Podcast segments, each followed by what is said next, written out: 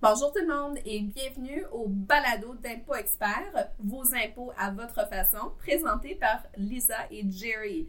Alors aujourd'hui, pour notre deuxième balado, on va vous parler des couples et les impôts. Alors Jerry va nous commencer aujourd'hui.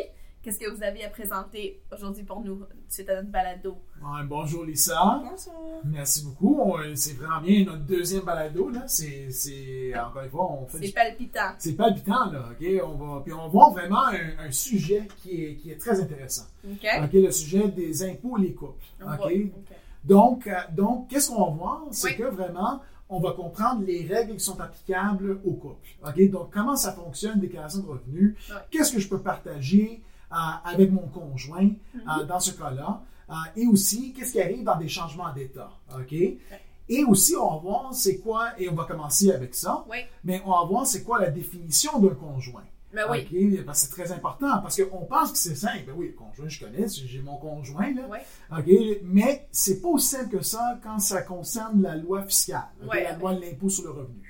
D'accord, d'accord. OK? Donc, c'est ça qu'on. et on va commencer avec ça. C'est quoi, qu'est-ce qu'on veut dire par conjoint? Est-ce que c'est nécessairement quelqu'un qui habite avec l'autre personne? Est-ce qu'ils sont mariés? Alors, on va voir ces, ces détails-là. Exactement. Ex- Exactement. Donc, en premier lieu, Oui. qu'est-ce qu'on va voir? Euh, J'ai mentionné, c'est quoi un conjoint? OK? D'après la loi fiscale. Puis, quelquefois, on va trouver la réponse surprenante. OK? Parce qu'on a une distinction importante avec la loi de l'impôt sur le revenu Mhm. et la loi de l'impôt du Québec et le Code civil. OK. OK? Pas différentes façons. Donc, il y, a- y y une définition différente d'un conjoint. Alors que dans le Code civil, un conjoint, c'est vraiment un contrat que j'ai avec la personne. Donc, je suis marié officiellement D'accord. avec la personne. D'accord. OK? Dans la loi de l'impôt, Oui. j'ai une autre façon d'avoir un conjoint. OK. Et là, et, et là l'autre façon, on Oui. parle des personnes, et vous savez vous- qui vous êtes, vous vivez dans le péché présentement. De quoi tu jases, Jerry? Ah, Comment ça, ils vivent dans Vous le le péché? savez, vous le savez. Ils Ben, font moi, quoi exactement? moi, je suis un gars traditionnel. Ah ok? oui? Donc, c'est pour ça que je dis ça. Là. Bon, Ok. ok, je- je- Toi, tu veux le contrat de mariage? Moi, je veux un contrat étampé? officiel étampé Étampé. deux, trois, quatre fois. Là. Moi, j'ai demandé quatre étampes sur mon euh, contrat de mariage. Wow, je voulais, je voulais que ça soit officiel. OK? Ok? Mais en termes de la loi de l'impôt, Ouais. euh, on n'a pas besoin nécessairement d'un contrat officiel. Ben, on n'a pas besoin vraiment d'un contrat officiel pour que la personne soit un conjoint. Et là, on parle maintenant du, du concept de conjoint de fait. Donc, c'est un concept de la loi de l'impôt. Alors que dans le Code civil, un conjoint de fait, Oui. ça n'existe pas réellement. Non. OK? Euh, dans la loi de l'impôt, ben, Mhm. j'ai ce concept-là. C'est quoi? En d'autres mots, le, Oui. conjoint de fait? Ouais. Euh, un conjoint de fait, c'est une personne que je vis de façon conjugale, OK? Ensemble pour 12 mois consécutifs. OK. Alors, ça peut être deux hommes, deux femmes, un gars, une fille, peu importe. Oui. Et c'est 12 mois consécutifs, comme vous avez Et dit. conjugale. C'est ça, c'est ça qui est très Et important. Alors, ça peut pas juste être quelqu'un que je vis avec temporairement, puis on a une relation amicale. Ça doit vraiment être euh, au point de vue conjugal. Exactement. Puis ça peut pas être une personne que vous visitez dans son appartement non plus. Là. OK. Tu sais, les samedis et les dimanches, là, ça Ok. fonctionne pas non Un plus. conjoint de fait de fin de semaine. Ouais, Ça exactement. Là, tu sais, euh, un chum ou une blonde, là, ça, ça fonctionne pas. ok? Non. C'est vraiment une personne que vous vivez ensemble Ouais. de façon conjugale pour 12 mois consécutifs. Donc, prenons un exemple. Ouais. Donc, on sait que les bails ici au Québec, habituellement, ça commence le 1er juillet puis Ouais. ça finit le 30 juin. Ouais. Bon, moi, je vais dire, là, je suis avec une personne, OK, ça va très bien avec cette personne-là, puis on Mm-hmm. Ouais. se décide, on, on- on- on fait la grande décision, là. Oh boy, ça va être On- quoi la décision? Ah, on, dé- se déménage, ah, ben, on déménage ensemble. Déménager On se ensemble. cherche un appart ensemble maintenant. Hey, c'est une grosse décision. Ben oui, ben oui. C'est une grosse décision. Donc, on va se dire, ben, avec le 1er juillet, Oui. on se cherche un appartement et on trouve un appartement ensemble. Puis on commence à résider ensemble, on va dire euh, le 1er juillet 2017. Ok. Je vous mets des dates dessus là, pour comprendre le concept. Donc là, à partir du 1er juillet, Mhm. si je suis encore avec cette personne-là, Oui. dans une relation conjugale pour 12 mois consécutifs, Oui. au 30 juin, on est officiellement conjoint de fait. Alors, c'est comme si on était mariés? Exactement. Pour la loi de l'impôt sur le revenu, il n'y a aucune distinction. Pour eux, c'est pas le fait que vous êtes marié ou conjoint de fait. Pour eux, c'est que est-ce que vous avez un conjoint? Mm. Et la définition d'un conjoint, là, je rencontre le- la définition de conjoint de fait. OK? Et c'est pour ça qu'on dit de fait. OK? C'est Ouais. vraiment la réalité. Ouais. OK? Même si j'ai pas de document officiel. OK. C'est entendu qu'après le nombre de temps, vous êtes conjoint de fait. Exactement. Donc là, maintenant, on est 12 mois ensemble. Officiellement, on est conjoint de fait. Qu'est-ce qui se passe si j'ai une chicane avec mon chum pendant ces 12 mois de Ah, on arrive à ça. Après? Mais avant ça, j'ai une belle idée maintenant pour les salles de réception. OK, c'est quoi ton Ok, idée, je vous là? dis ça, là, je Euh, pense, je pense que j'ai vraiment une idée géniale. Je sais que de vous me regardez avec un, avec un regard très critique présentement, Ouais. mais je pense que j'ai un- j'ai une belle idée pour les salles de réception. OK. Il faut avoir la journée conjointe fait. Ben, pourquoi pas? Voyons donc. Vous êtes mariés maintenant. Ouais, c'est la même chose. C'est le même concept que vous êtes mariés officiellement dans une cérémonie avec un contrat signé Uh-huh. ou que vous êtes conjoint de fait. Ouais. Dans la loi de l'impôt, c'est la même chose. Alors, tu veux avoir une fête pour ça? Avec Pourquoi les membres pas? de la famille, les Eh, amis, moi, je veux un gérer- gâteau. Moi, je veux générer de- des revenus pour, pour une salle de réception, pourquoi pas? je peux même publiciter pour dire Hey, est-ce que vous êtes officiellement des conjoints d'après la loi de l'impôt? Wow. Ben, venez-en, amenez vos amis. C'est une idée unique. Ah, Je c'est quelque chose, hein? Ben oui. Honnêtement, j'ai des belles idées dans cette tête-là. Là. C'est- Je vous dis, là, moi, je pense que c'est une idée incroyable. Ça va doubler les revenus des salles de réception. On va Bon, peut-être dans ma tête, là, Ouais. mais quand même. Continue. Je pense que c'est une belle idée quand même. Mais, juste pour vous faire le point, là, Ouais. c'est que là, je suis officiellement conjoint. OK? Là, j'ai un conjoint, en d'autres mots, là, après que j'ai parcouru les 12 mois. OK? Ok. Là, j'ai un conjoint. OK. OK? Bon. On prend maintenant la base que j'ai un conjoint maintenant. Ouais. Bon, qu'est-ce qui arrive maintenant avec ma déclaration de revenus? Est-ce qu'on les fait ensemble? Est-ce qu'on les fait séparer? C'est quoi exactement la procédure? Exactement. Y a-t-il, par exemple, une déclaration commune? Parce qu'on entend ça souvent là, dans, dans, dans les nouvelles Oui. et dans les blogs et partout. Là, est-ce que j'ai une déclaration commune? Ben, la réponse est non. Non? Le concept de déclaration commune, là, c'est pas un concept qui est applicable au Canada. OK? Aux États-Unis, peut-être. OK. OK, aux États-Unis, ils ont le concept d'une déclaration commune où on produit une déclaration pour les deux conjoints. OK. Mais là, il faut faire des choix en termes de crédit de réclamation. OK, Alors, des fois, c'est pas. OK. Peut-être que c'est pas payant, C'est d'autres fois c'est payant. Ouais.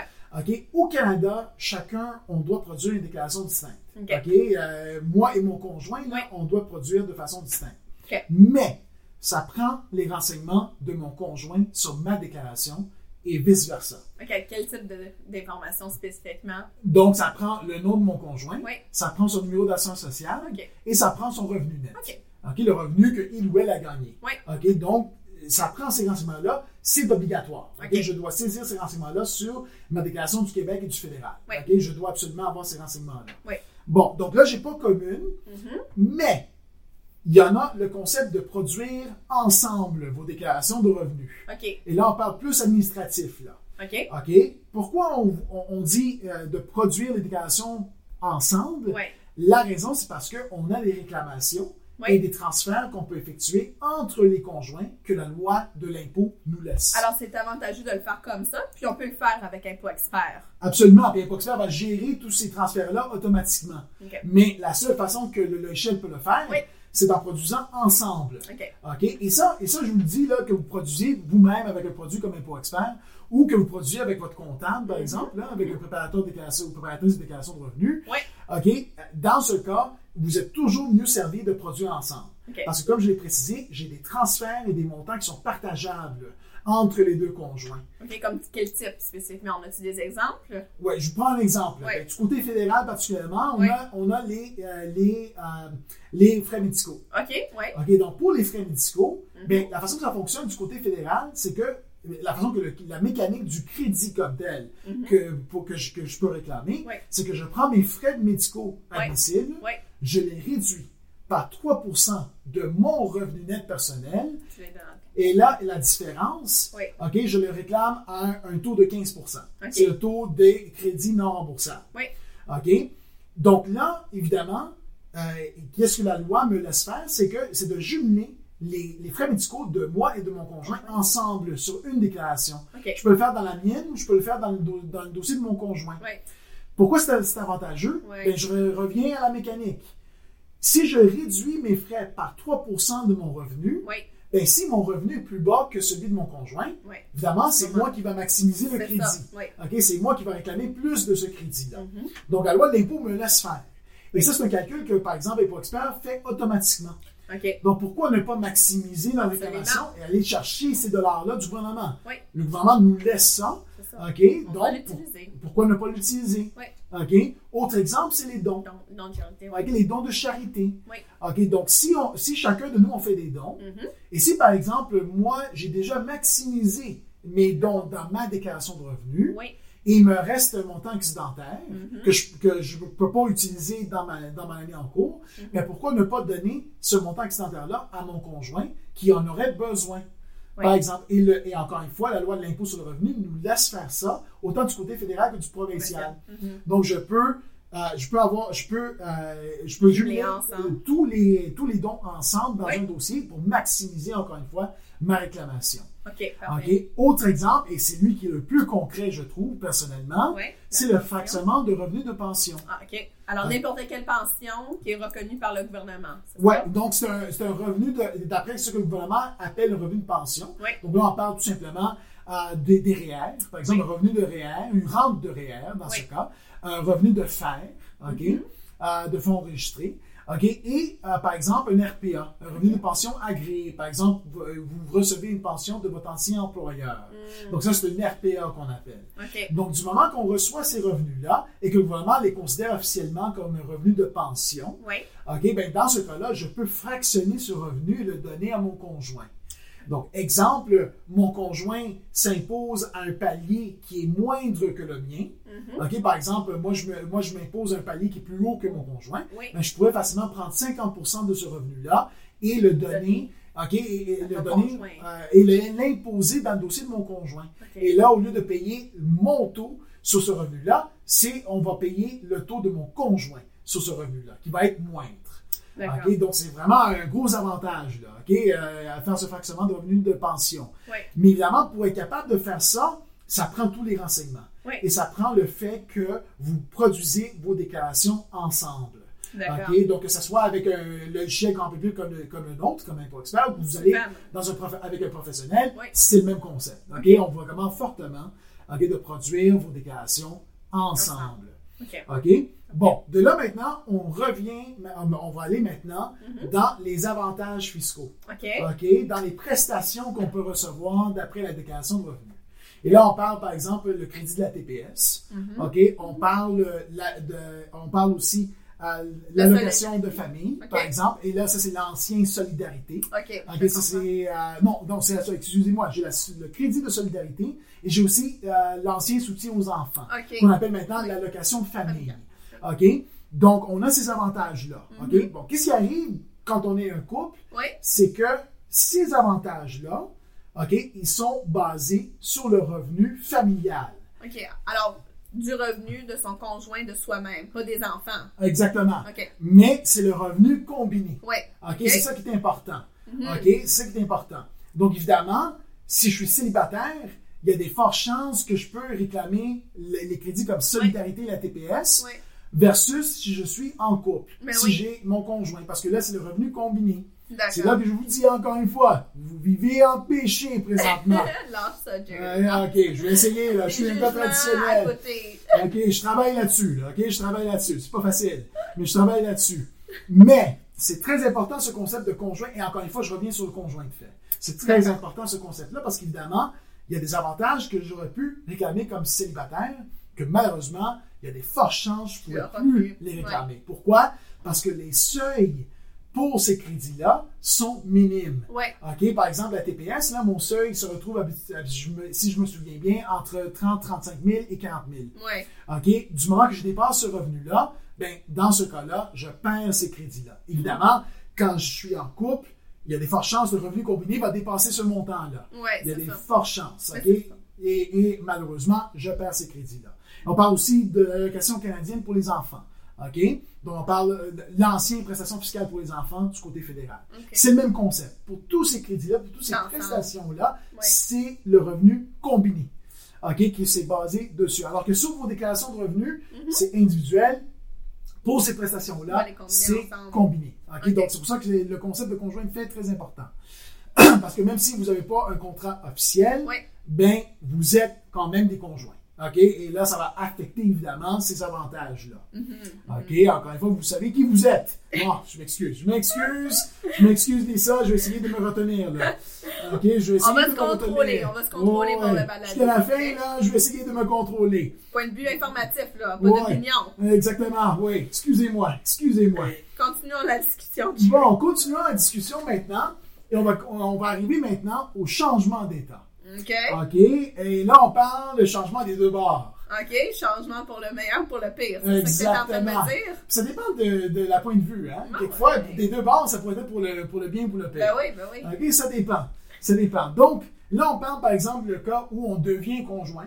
Ah. Donc, donc là, on parle marié, Oh. ou on parle conjoint de fait, avec Ouais. une belle cérémonie dans une salle Ouais, de ouais, on réception. l'inclure. Ben oui, Dans journée conjoint de fait. Je, je vous dis, c'est une idée, là. Je pense qu'on va faire de l'argent là-dessus, là. Journée conjoint de fait. Je vous dis, là, je pense que ça va être vraiment, ça va être vraiment payant, là. Ça, On ça verra. vraiment payant, cette idée-là. On verra. Mais, Oui. du moment qu'on devient marié, Oui. ou malheureusement, de l'autre bord, Euh, du moment qu'on se sépare, Oui. ben là, malheureusement, on a des, on, on a des conséquences évidemment fiscales ok, Ouais. dans ce cas-là. Prenons le pire, malheureusement. Dans, dans le cas du pire où on se sépare, bon, qu'est-ce qui arrive? Bon, là, euh, moi, je, je reviens à mon exemple. OK, j'étais avec mon conjoint. Oui. OK, là, on s'est déménagé. Là, après une année, là, on s'est dit, waouh. C'est fini, là. Là, je veux rien savoir dehors. Il n'y a pas les autos comme toi. Ah, non, non, non, non, malheureusement, non. Puis donc, qu'est-ce qu'on fait maintenant? Qu'est-ce qui arrive de- en termes oui. Du point de vue fiscal. OK? Dans ce cas, du moment qu'on se sépare, ben là, il y, a, euh, il y a une date, euh, ben, il y a une période de 90 jours qu'il faut traverser. OK, ça, c'est établi par le gouvernement. Oui, exactement. C'est quoi la raison? Pourquoi ils font ça, le 4 Bon, prenons l'exemple encore une fois. Oui. Là, on, se- on arrive au fin du bail. Moi, je décide, regarde, moi, je reste plus là, où c'est, où c'est mon conjoint qui veut plus rien savoir de moi. Oui. OK? Et là, je pars le 1er juillet. Mhm. OK? Bon. Au 1er juillet, là, on doit attendre 90 jours pour que la séparation devienne officielle pour le gouvernement. OK. OK? Donc, ce n'est pas assez euh, de juste dire que je vais séparer le 1er juillet. Le Ouais. gouvernement va attendre le 90 jours. On va voir si peut-être il va y avoir une réconciliation. Ben, sais, le gouvernement, on a des chicanes, après ça, on revient. Alors, C'est humain, hein? Ben oui, Des ben fois, on, on se chicane pour deux semaines, puis on se retrouve après. après. OK? Ça arrive. OK? Donc, dans ces cas-là, le gouvernement va dire, bon, ben, est-ce que vous avez traversé le seuil de 90 jours? Mhm. Oui ou non? Donc, à partir du 1er juillet, est-ce que vous avez traversé 90 jours? Prenons l'exemple qu'on a traversé, on ne veut rien savoir, OK? On veut pas, on veut pas se réconcilier. Peut-être que moi, je suis trop traditionnel. Euh, Je voulais me marier, mon conjoint ne voulait pas. Puis finalement, C'est fini. OK, c'est fini. Et là, du moment que je traverse ce 90 jours-là, ben là, c'est officiel, on est séparés. Oui. Et là, on est séparés à partir du 1er La première juillet. date, ça. La Ouais. date de séparation. Le 90 jours, c'est juste pour rendre le 1er juillet officiel. D'accord. C'est ça le but là, du- du- de la date de 90 jours. OK, parfait. OK? Puis là, je reviens aussi un peu sur le concept de mariage. OK? Mhm. Ça prend pas un divorce officiel pour être séparé dans la loi de l'impôt sur le revenu. Il faut pas aller en cours, faut pas établir ça. Non. On peut simplement dire, moi, en tant que tel, je suis séparé de toi et l'autre personne également. Exactement. Donc, du moment qu'on n'est plus dans une vie conjugale, Oui. on n'est pas dans une relation conjugale, Oui, pour au moins 90 jours après la date de séparation, ben là, on est séparés dans la loi de l'impôt. Même si on n'a pas un décret de divorce officiel, Mhm. on est séparés et là, évidemment, on n'a plus de transfert entre nous. Là. On n'a plus ces avantages que j'ai réclamés auparavant. là. Et Oui. aussi pour les prestations, j'ai plus à considérer le revenu de mon conjoint. C'est fini maintenant. Le 90 jours est franchi. ok, Et à partir de la date de séparation, on est séparés. Bon, qu'est-ce qui arrive dans ce cas-là maintenant? Bon, croyez-le ou non. OK. Peut-être une petite revanche, une dernière revanche euh, contre ton ex-conjoint. Ben, croyez-le ou non, qu'est-ce qui arrive dans, ces- de- de- dans l'année de séparation? C'est que je peux quand même réclamer mon conjoint comme une personne à charge. Même si t'es pas avec lui maintenant. Même si je suis pas lui, avec lui ou elle. Oui. OK, donc là, on parle évidemment de la réclamation de. euh, c'est le crédit de l'époux ou conjoint de fait. Mhm. Donc, si mon ex-conjoint avait gagné moins de 11 000 et quelques et des poussières, Oui. OK, Le si. 635, Jerry. Mon Dieu! Ben, comment vous vous souvenez de ça? Euh, je les apprends avant de me coucher le soir. Ah, c'est bien. Ah, c'est bien. Oui, oui, lire la loi, là, c'est. Ça devrait vous rendre. Si vous avez de l'insomnie, là, lisez la loi de l'impôt, là, vous allez vous rendre là-dedans. C'est pour ça que je suis dans ce domaine-là. Ah, c'est parfait. C'est merveilleux. C'est merveilleux. Donc, donc, du moment que, que mon ex-conjoint, Mhm. jusqu'à la date de séparation, Ouais. a gagné moins de 11 000 et, et 600. 54 ans de Jerry, ça va être beaucoup. utile. Ouais, ouais, j'ai pas de mémoire, là, malheureusement, là-dessus. Euh, donc, je peux quand même réclamer mon impôt conjoint de fait pour le, euh, ben, je peux Pour pour le crédit, comme une personne à charge. Comme Ok. si c'est cette personne-là est comme une personne à charge. C'est le montant pour impôt conjoint de fait qu'on appelle, là. C'est le crédit non remboursable. OK. OK? Et dans l'année de séparation, Mhm. je peux aussi réclamer mon enfant si malheureusement Il y avait un euh, enfant ben, c'est pas le fait que vous avez un enfant qui est malheureux, c'est le fait que votre, con- c'est votre, que votre couple n'est plus là. Ouais. Donc, si par exemple vous avez un enfant ensemble et là vous êtes séparés dans ce cas-là, ok, ben l'enfant qui a moins de 18 ans, je peux réclamer cet enfant-là pour le, euh, pour le montant montant. pour personne à charge qu'on appelle. Et c'est le même concept que le conjoint. Ça doit être en bas du 11 000 quelques. En, en bas du 11 000 et quelques, exactement. Oui. OK. OK, donc, euh, quand, quand on est en dessous. Pourquoi on peut faire ça? C'est parce que la loi nous dit que si à un moment de l'année, on avait un conjoint, Oui. ou si à un moment de l'année, on avait une personne à charge. OK, on avait une personne à charge qui était en dessous de, de, de, de 18 ans, à un moment de l'année, Oui. mais là, on peut réclamer cet enfant-là. Mais ils sont exclusifs, ce qui veut dire que si je prends mon ex-conjoint, je peux pas prendre ma personne à charge. C'est un ou l'autre. Oui, oui, ouais, j'ai ouais. j'ai le choix entre un ou l'autre. OK, Ouais. Je ne peux pas prendre les deux en même temps. OK. Donc c'est dans l'année de séparation, dans ce cas-là. Bon, qu'est-ce qui arrive maintenant dans l'année où on est ensemble? Journée conjointe fait Ouais. ou un mariage officiel? On est. Ouais. Bon, mais dans ce cas-là, je peux commencer à prendre mon, euh, mon, mon conjoint comme personne à charge. OK? Si mon conjoint a gagné moins de 11 000 et des poussières, Oui. ben je peux réclamer maintenant mon conjoint pour personne à charge. OK. Et, et là, on parle vraiment. euh, le terme peut-être n'est pas correct, c'est juste pour vous faire comprendre le concept. Le, mon- le, le terme, c'est vraiment montant pour époux conjoint de fait. Mais c'est le même concept que prendre quelqu'un à charge. C'est le même concept. Donc, dans cette année-là de mariage ou de conjoint de fait, où on devient officiellement conjoint, j'ai le droit de prendre ces montants-là. OK. OK? Donc, c'est quand ça devient avantageux dépendamment du revenu de mon conjoint. OK? Donc, donc ça, c'est le, le concept. OK? Donc, en, en résumé, en résumé, ben, si je voulais juste résumer juste un point en particulier que je veux absolument euh, que, euh, que l'auditeur euh, re- retienne, c'est de, de traiter ou de produire vos déclarations ensemble. Ben oui. C'est très important Ça de va être produire- avantageux pour eux dans la longue durée. alors Absolument. Ça va être très avantageux pour eux de produire les déclarations ensemble. Comme ça, on peut, euh, on peut prendre avantage des euh, avantages fiscaux que la loi nous, nous donne. Les transferts qu'on peut faire entre Oui. les conjoints ou les montants qu'on peut partager entre les conjoints. Parfait, parfait. Ben, merci, Jerry. Tu nous as appris beaucoup aujourd'hui, euh, moi-même et euh, les personnes qui sont à l'écoute présentement. Alors, euh, merci tout le monde d'avoir écouté le balado sur les couples et les impôts et à la semaine prochaine. Au revoir.